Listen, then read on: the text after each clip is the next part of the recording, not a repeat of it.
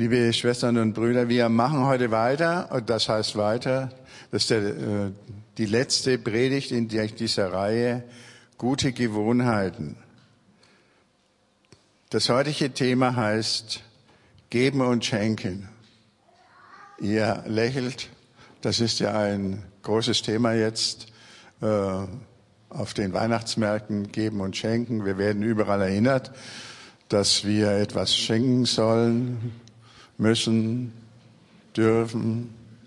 Und ja, aber ich will euch jetzt nicht in Unruhe versetzen, dass ihr darüber nachdenkt, was ihr noch alles kaufen sollt oder müsst, sondern ähm, ich will ein bisschen weiter ausholen, warum wir das eigentlich machen und ob wir und wie wir das machen.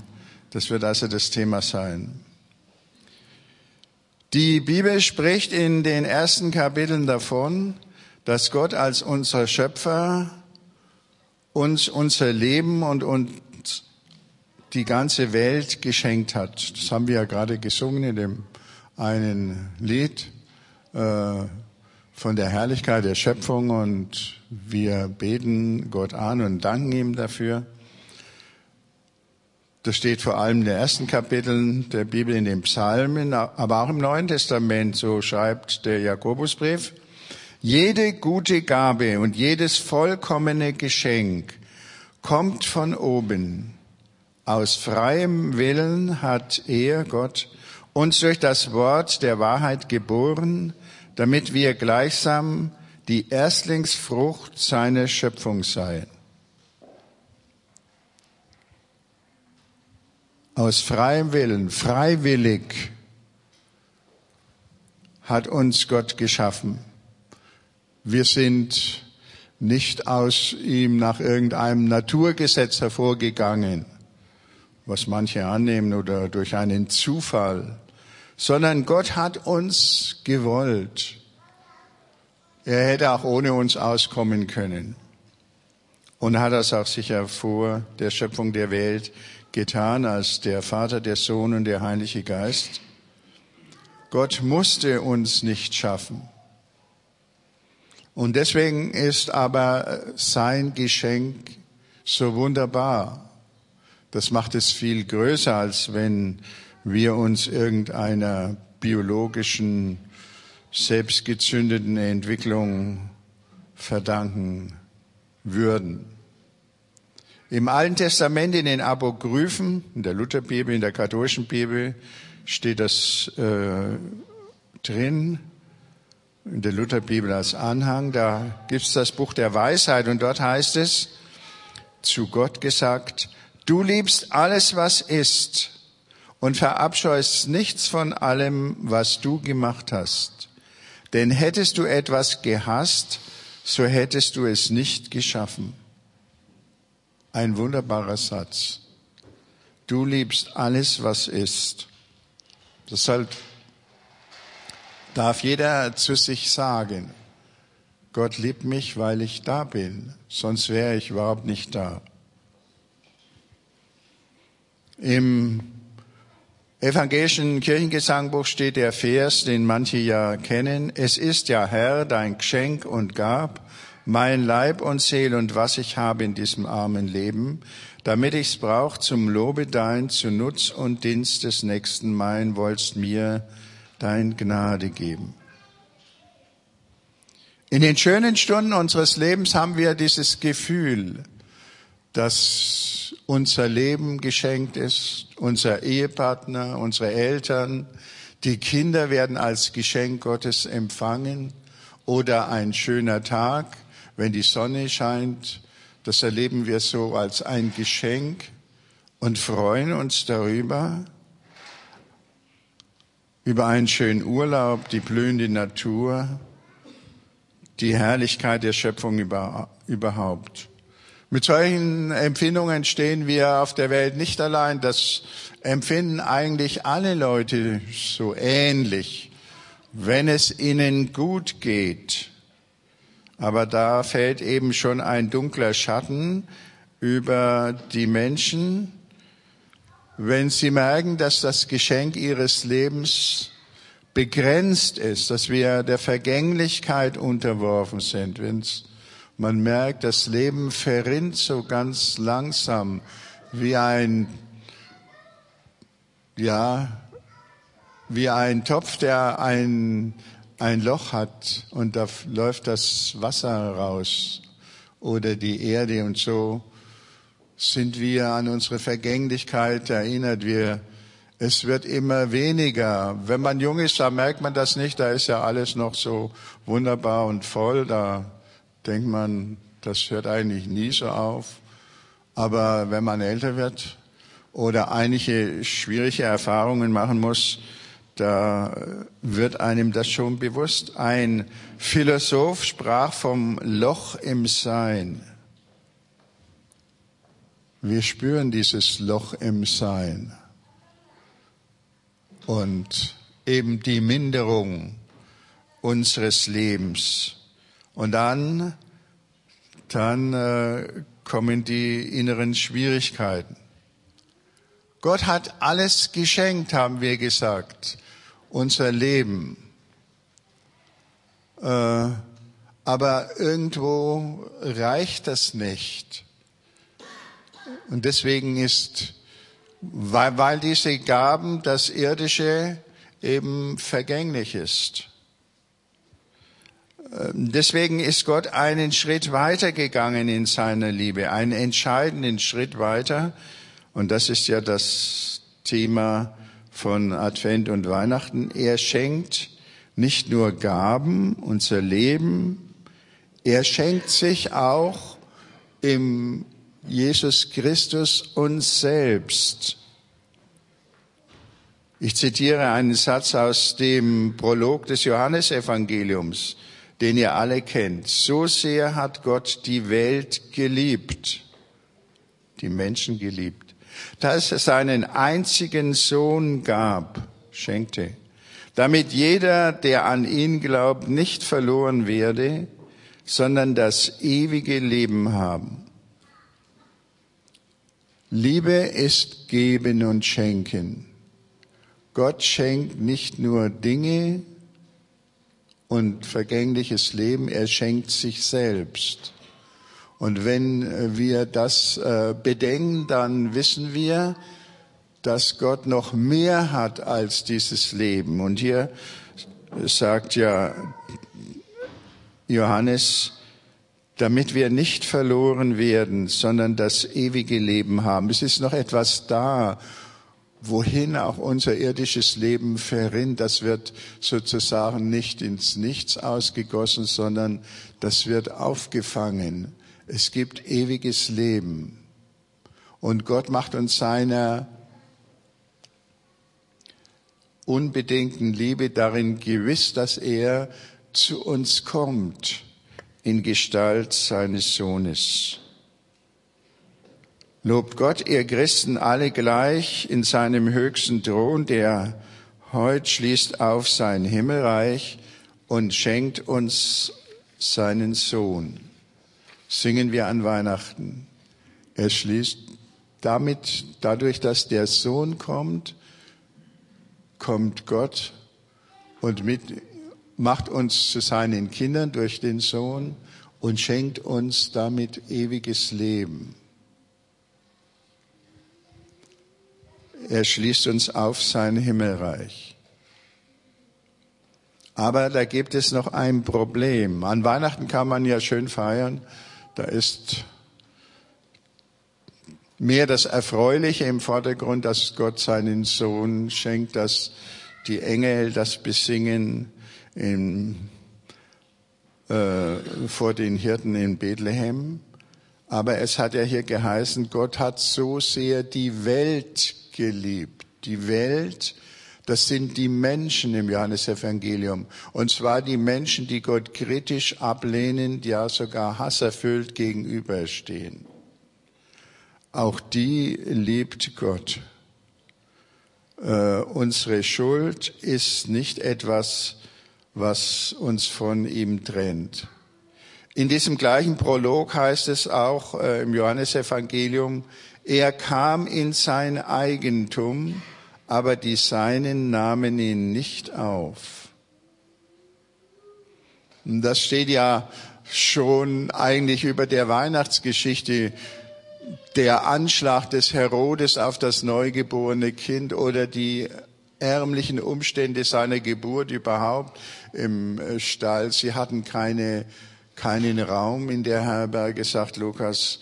Ähm, das zeigt schon diese Ablehnung, aber äh, der Menschen gegen Gott, gegen den Sohn Gottes. Und Jesus war das auch schon immer bewusst. Er hat dann gesagt, der Menschensohn, also er, ist nicht gekommen, dass er sich dienen lasse, sondern dass er diene und sein Leben zu geben für viele, zu geben. Das ist der Sinn seines Lebens, dass er sich gibt. Und genau das feiern wir ja auch im heiligen Abendmahl. Äh, wenn es heißt, bei den Einsetzungsworten zum Brot, das ist mein Leib, der für euch gegeben wird. Das bin ich, der für euch gegeben wird, der da ist, soweit es überhaupt denkbar ist. Und deswegen denke ich, dürfen wir der Liebe Gottes sicher sein. Gott hat uns alles gegeben. Nichts kann uns trennen von der Liebe Gottes, die in Christus Jesus ist, unserem Herrn. Und dann habe ich noch unter dem Stichwort Schenken und Geben gefunden einen Satz aus dem Titusbrief. Er hat sich für uns dahin gegeben, um uns von aller Schuld zu erlösen und sich zu schaffen ein reines Volk, ein reines Volk, das ihm als sein besonderes Eigentum gehört und voll Eifer danach strebt, das Gute zu tun. Neben der Bereinigung unserer Vergangenheit durch die Vergebung unserer Schuld äh, eröffnet uns Gott auch eine Zukunft. Wir, wir dürfen zu ihm gehören und äh, im Prolog des Johannesevangeliums heißt es, die ihn aber aufnahmen, den Sohn Gottes, denen gab er Macht, Gottes Kinder zu werden, die an seinen Namen glauben. Er gibt uns das Recht, Gottes Kinder zu sein im Glauben. Und Jesus sagt, seid vollkommen in der Liebe, wie euer Vater im Himmel vollkommen ist, der seine Sonne scheinen lässt über Gute und Böse. Und jetzt sind wir wieder bei unserem Thema Geben. Die Liebe führt zum Geben. Gott gibt allen Menschen Leben und seine Gaben und schließt niemanden aus, auch diejenigen nicht, die es nicht verdienen. Und wenn wir jetzt an unsere Weihnachtsgeschenke denken, dann möchte ich das Wort Jesu aus der Bergpredigt noch etwas erweitern und sagen, wenn ihr nämlich nur die liebt und beschenkt, die euch lieben und beschenken, welchen Lohn könnt ihr dafür erwarten? Tun das nicht auch die Zöllner und die Heiden und die Ungläubigen. Weihnachten wird überall gefeiert, aber man schenkt sich nur so unter denen, die sich lieben. Wir sind befreit, alle lieben zu dürfen, auch die es nicht verdienen. Und das ist das, das Großartige. Ähm, das ist das, was der Paulus gemeint hat mit dem reinen Volk. Nicht, dass wir unsere ähm, ja, persönlichen Interessen nur verfolgen und denen gut sind, die zu uns gut sind, das ist doch eigentlich sowieso selbstverständlich. Darüber bräuchte man eigentlich nicht reden. Aber anscheinend ist das doch nicht so. Wir dürfen auch als Kinder Gottes so werden, wie der Vater im Himmel ist, der seine Liebe allen zuwendet, einfach weil wir diese überströmende Liebe Gottes zu uns immer wieder sehen, uns mit dieser Kraft seiner Liebe aufladen dürfen und dadurch neue Dimensionen unseres Lebens gewinnen. Aber da ist noch etwas, was uns daran hindert. Was ist das? Das ist äh, vor dieser vorbehaltlosen, an dieser vorbehaltlosen und grenzenlosen Liebe. Das ist die Angst vor Einschränkungen, Mühe und Verlust. Die Leute meinen oder instinktiv meint jeder, wenn ich was verschenke, habe ich weniger.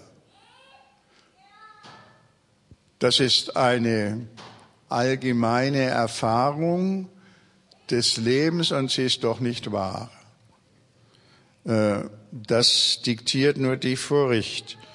Äh, Im ersten Johannesbrief heißt es, Furcht ist nicht in der Liebe, sondern die vollkommene Liebe vertreibt die Furcht.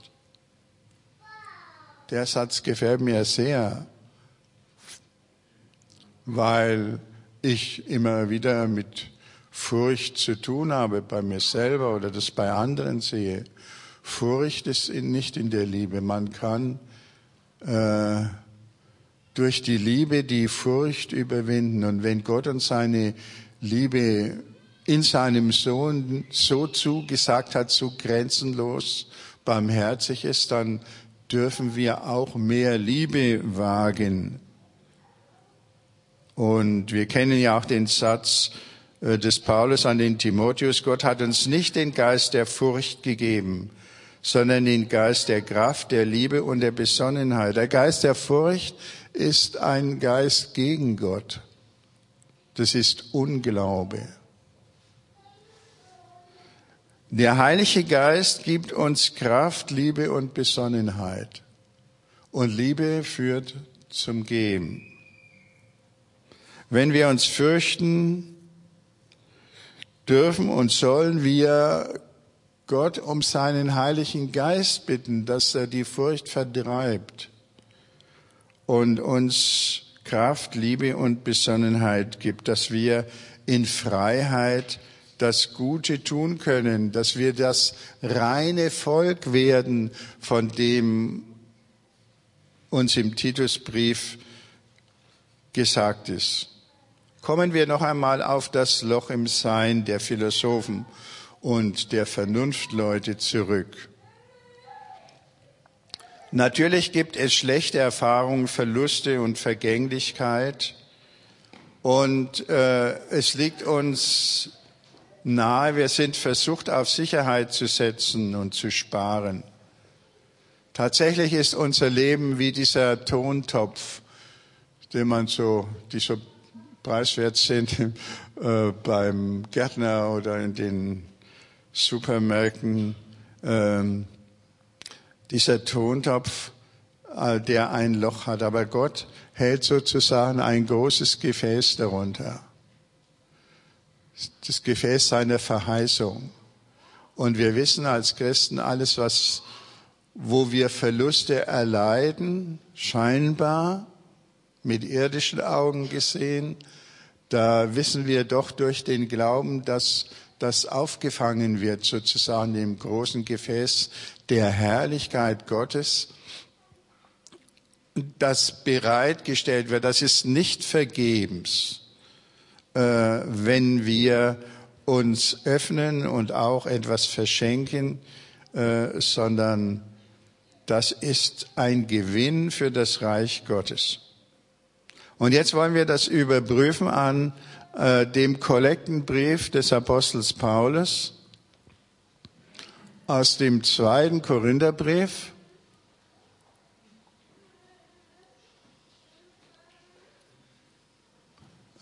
Da heißt es, denkt daran, wer also, ich muss noch dazu sagen, der Paulus sammelt in Griechenland bei den Gemeinden, die er gegründet hat, eine Kollekte ein für die Urgemeinde in Jerusalem. Er ist der Meinung, die haben äh, die Apostel ausgesandt Und die äh, neu gegründeten Gemeinden sind der Muttergemeinde auch etwas schuldig. Und sie sollen die Armen in Jerusalem, wo gerade eine Hungersnot herrscht, also mit dieser Kollekte unterstützen. Und jetzt wenden wir uns im Text zu. Denkt daran, wer kärglich sät, der wird auch kärglich ernten. Wer reichlich sät, wird reichlich ernten. Jeder gebe, wie er es in seinem Herzen sich vorgenommen hat. Nicht verdrossen, nicht unter Zwang, denn Gott liebt einen fröhlichen Geber. In seiner Macht kann Gott alle Gaben über euch ausschütten, so dass euch alle Zeit in allem alles Nötige ausreichend zur Verfügung steht und ihr noch genug habt, um allen Gutes zu tun. Wie es in der Schrift heißt, reichlich gibt er den Armen, seine Gerechtigkeit hat Bestand für immer. Gott, der Samen gibt für die Aussaat und Brot zur Nahrung, wird auch euch das Saatgut geben und die Saat aufgehen lassen. Er wird die Früchte eurer Gerechtigkeit wachsen lassen. In allem werdet ihr reich genug sein, um selbstlos schenken zu können. Wenn wir diese Gabe überbringen, wird sie Dank an Gott hervorrufen. Denn euer Dienst und eure Opfergabe füllen nicht nur die leeren Hände der Heiligen, sondern sie werden weiterwirken als vielfältiger Dank an Gott. Um Zeugnis eines solchen Dienstes bewegt, werden sie Gott dafür preisen, dass ihr euch gehorsam zum Evangelium Christi bekannt und dass ihr ihnen und allen selbstlos geholfen habt. In ihrem Gebet für euch werden sie angesichts der übergroßen Gnade, die Gott euch geschenkt hat, eng sich mit euch verbunden fühlen. Dank sei Gott für sein unfassbares Geschenk. Da oben steht also am Anfang, geben ist sehen, nicht verlieren. Die Vernunft sagt, wenn du gibst, wirst du ärmer. Und das ist nur oberflächlich und vordergründig richtig. Es, Paulus sagt, der Glaube sagt mit dem Apostel Paulus, geben ist säen. Es wäre ein blöder Bauer, der äh, am Samen spart, wenn er im Frühjahr aussät. Weil dann weiß dann, oder im Herbst aussät, je nachdem, weil er dann weiß, dass er wenig ernten wird. Und es ist wirklich eine Dummheit. Und man bringt sich um einiges, wenn man nicht großzügig ist und äh, schenkt, weil wir ja Beschenkte sind, weil alles, was wir haben, ist Gottes Gabe. Und deswegen, der Paulus geht jetzt nicht, er sagt nicht unter Zwang soll das geschehen. Er verzichtet darauf, irgendwie ein Horrorgemälde über die traurigen Zustände und den Hunger in der Gemeinde in Jerusalem äh, darzustellen. Er sagt, äh, darum äh, geht es erst in zweiter Linie. In der ersten Linie geht es darum, dass Früchte eurer Gerechtigkeit wachsen. Das ist kein Trick, das ist wirklich so. Äh, wir sollen auch ein Stück Abenteuer eingehen. Äh, aber das kann man natürlich nur, wenn uns Gott den Glauben und die Liebe dazu schenkt, für andere da zu sein. Viele von euch tun das ja schon. Äh, und die rechnen nicht mit so kläglich. Aber einige von euch sind ziemlich zurückhaltend an diesem Punkt. Die haben das noch nicht so richtig begriffen, was, worum es geht. Einen fröhlichen Geber hat Gott lieb, sagt der Apostel Paulus hier, und nicht gezwungen. Wenn wir Schwierigkeiten haben, äh, äh, etwas von unserer Zeit. Es geht ja nicht nur um Geld, es geht auch um Zeit und Hingabe, Hinwendung an andere. Wenn wir Schwierigkeiten haben, dann sollen wir uns nicht das abzwingen und trau als traurige Geber da das sein Schärflein äh, beitragen. Das will Gott überhaupt nicht. Dann könnt ihr es gleich behalten. Ähm, weil Gott nur einen fröhlichen Geber lieb hat, äh, das heißt,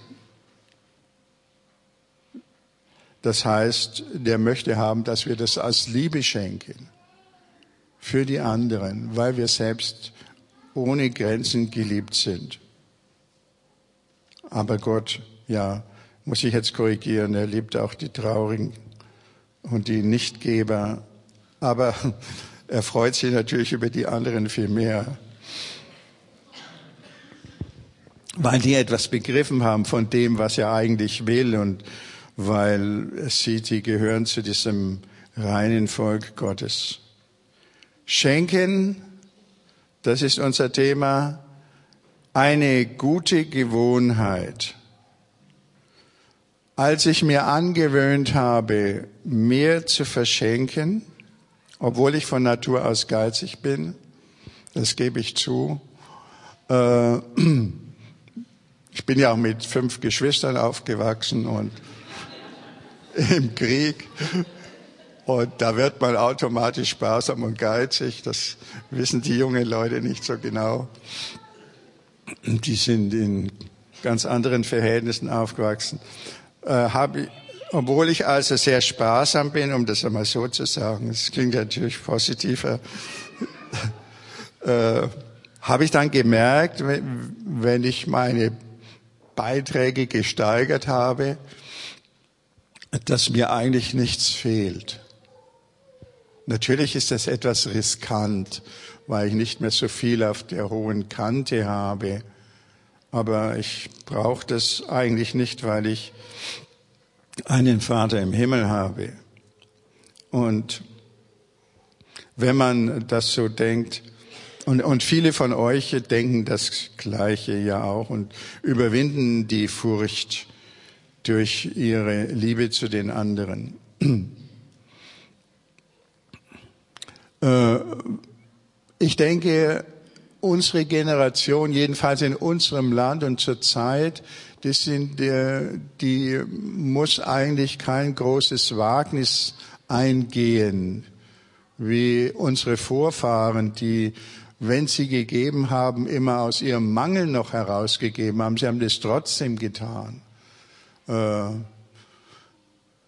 wir müssen, denke ich, freiwillig uns in solche ja, Situationen begeben, wo wir nicht total abgesichert sind.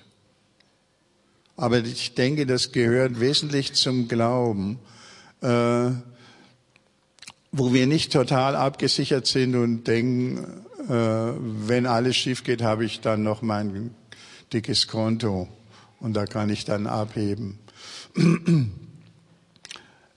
Also, deswegen, äh, ja, mir ist da noch dieser Dr. John eingefallen, von dem wir neulich einen Vortrag gehört haben, der in Peru, wo die Biene arbeitet, dieses tolle Krankenhaus aufgebaut hat.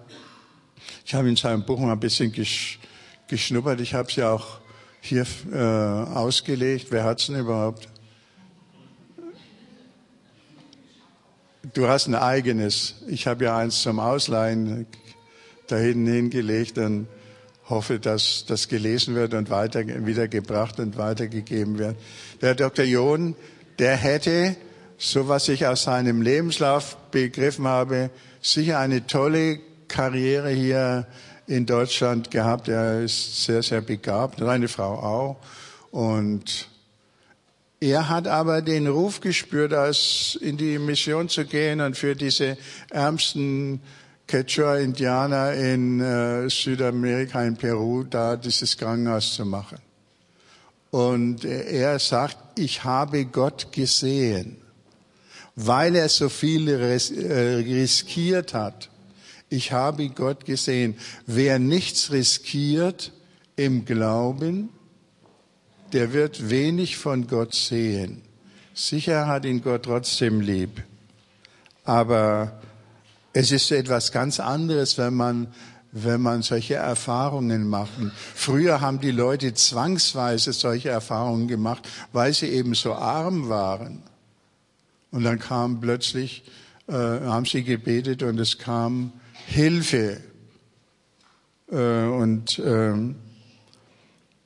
das ist eine wunderbare Sache. Und deswegen will ich uns alle ermutigen, dass wir äh, uns an das Schenken gewöhnen. Schenken eine gute Gewohnheit. Äh, Weihnachten ist keine Gewohnheit, das einmal im Jahr und dann geht es wieder weg und äh, die Geschenke werden wieder eingepackt oder verwendet, je nachdem, ob sie einem gefallen oder nicht. Deswegen wollte ich euch ermuntern, wenn ihr eine Gewohnheit aus dem Schenken machen wollt und dem geben, dann äh, gibt es einige Möglichkeiten. Das muss also regelmäßig geschehen. Äh, da gibt es zum Beispiel Daueraufträge. Das ist eine gute Gewohnheit. Das, da muss man sogar gar nichts denken. Das geht automatisch. Äh, es gibt Leute, die sagen, äh, wenn es mir gut geht und mein Konto ist einmal dick, dann gebe ich was. Aber die Leute, die etwas brauchen, die können nicht auf solche Sachen äh, warten, wann, wann, bis wir einmal genug Mittel haben, um ihnen zu helfen, sondern äh, das braucht regelmäßig. Und dann muss ich bei einer Dauerüberweisung muss ich äh, beim Dauerauftrag muss ich mir nicht überlegen und mit mir kämpfen, ob ich das jetzt äh, mache oder nicht, sondern das geschieht und Ihr werdet merken, das tut überhaupt nicht weh. Ich möchte euch auch ermutigen, äh, äh, wenn ihr drüber nachdenkt, wen könnte ich was schenken, dass ihr nicht nur euren Freunden und Verwandten etwas schenkt. Ne? Was tut ihr Besonderes, sagt Jesus, wenn er die beschenkt? Nichts Besonderes. Das machen sogar die Japaner. Feiern auch Weihnachten.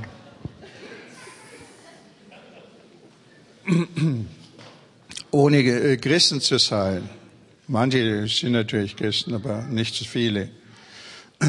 Also schichtet einmal um und macht äh, aus dem ähm, macht eine Gewohnheit draus. Das, darum geht es. Und denkt immer dran, was uns geschenkt ist.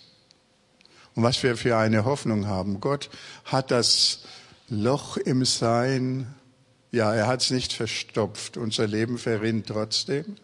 Aber wir wissen, das wird eine tolle Wirkung haben. Und ich denke, einmal am jüngsten Tag werden wir uns furchtbar darüber ärgern, dass wir nicht mehr Gutes getan haben. Und das sehr bedauern, weil wir dann Einblick in die ganze Weltgeschichte haben und ja, ich verrate euch kein Geheimnis, wenn ich sage, dass die Elia-Gemeinschaft finanziell seit zwei Jahren stagniert. Äh, es sind sogar die Gaben weniger geworden. Äh, ich will euch nicht unter Druck setzen und aber das wäre so was für den Dauerauftrag, dass ihr den äh, für das neue Jahr erhöht oder auch direkt an die Biene Vogel etwas gibt, die also einiges auf sich nimmt in Peru an Unbequemlichkeiten, aber oder an den Micha Feulner oder anderes. Ja, könnt ihr eure Fantasie äh, schweifen lassen. Aber jetzt äh,